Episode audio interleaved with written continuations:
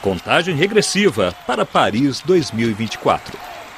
Motivo de orgulho para algumas cidades que disputam a oportunidade de participar desse revezamento simbólico do esporte mundial.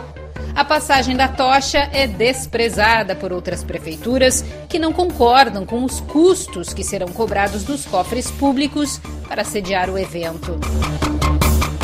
Por enquanto, o que se sabe é que a tocha olímpica vai atravessar o mar Mediterrâneo a bordo do célebre veleiro francês Belém, com chegada prevista ao porto de Marsella, no sul do país, em maio de 2024, antes de percorrer a França durante três meses. Ela atravessará 54 departamentos e cinco territórios ultramarinos, num trajeto de 12 mil quilômetros. Porém, ainda que o percurso da tocha seja um momento muito esperado das festividades, várias regiões já renunciaram a acolher o revezamento.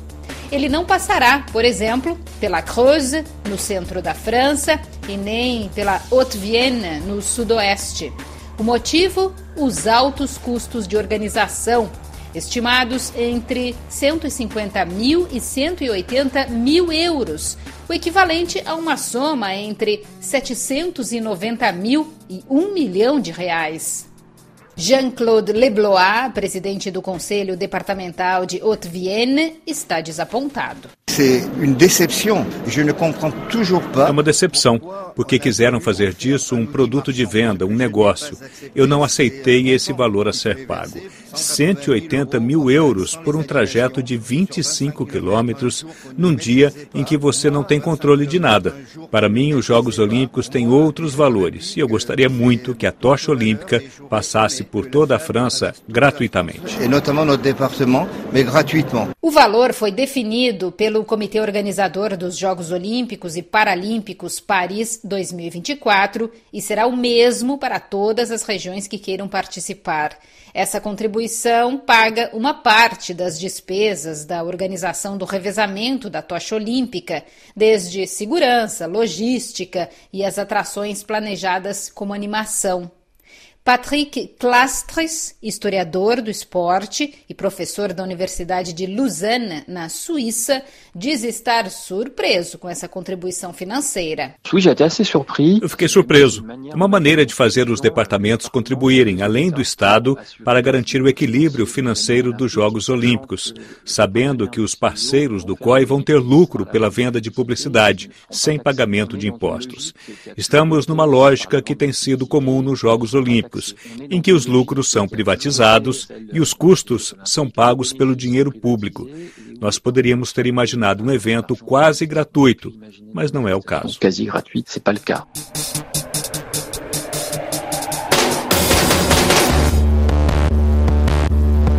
Algumas regiões, no entanto, fazem questão de entrar na festa. É o caso de La Charente, também no sudoeste, que aumentou seu orçamento dedicado ao esporte pelos próximos dois anos para financiar a passagem da tocha olímpica. Célia Elion, vice-presidente do departamento responsável pela juventude e esporte, justifica esta decisão com a calculadora na mão. Nós fizemos alguns cálculos para saber o que isso representaria por habitante e estimamos 50 centavos de euro. Isso é bem pouco perto do que poderemos ganhar. A passagem da tocha olímpica cria laços para termos uma política esportiva coerente no nosso território. Montpellier, no sudeste da França, também quer garantir a passagem da tocha por seu território.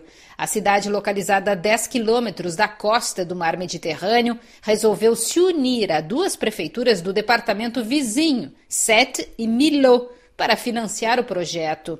O prefeito de Montpellier, Michel Delafosse, está entusiasmado.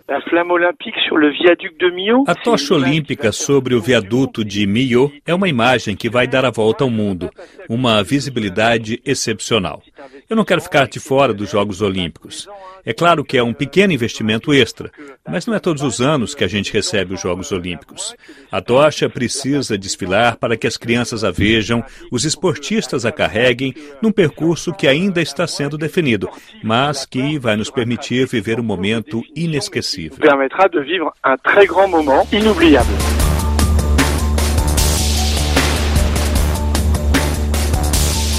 A tocha olímpica será carregada por 11 mil pessoas ao longo de todo o trajeto e vai terminar a sua jornada em Paris, no Rio Sena, local previsto para a cerimônia de abertura em 26 de julho do ano que vem. O local onde ficará a pira olímpica em Paris ainda é uma incógnita. Rádio França Internacional na contagem regressiva para os Jogos Olímpicos 2024. De Paris, Maria Paula Carvalho.